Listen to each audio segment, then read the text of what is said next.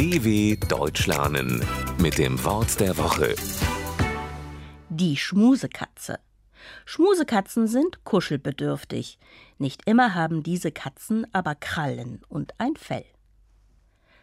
Du bist eine echte Schmusekatze, sagt Jana zu der kleinen Clara. Clara hat weder Fell noch Schnurrhaare. Sie hat keinen Schwanz und auch keine Krallen. Sie ist nämlich gar keine Katze, sondern Janas kleine Tochter.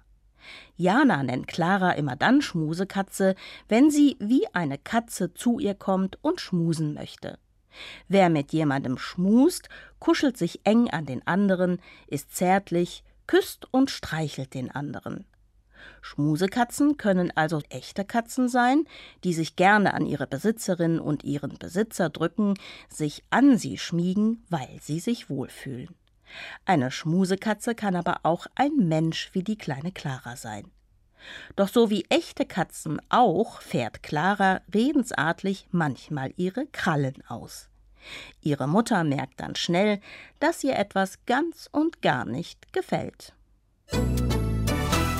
dw.com/wort der Woche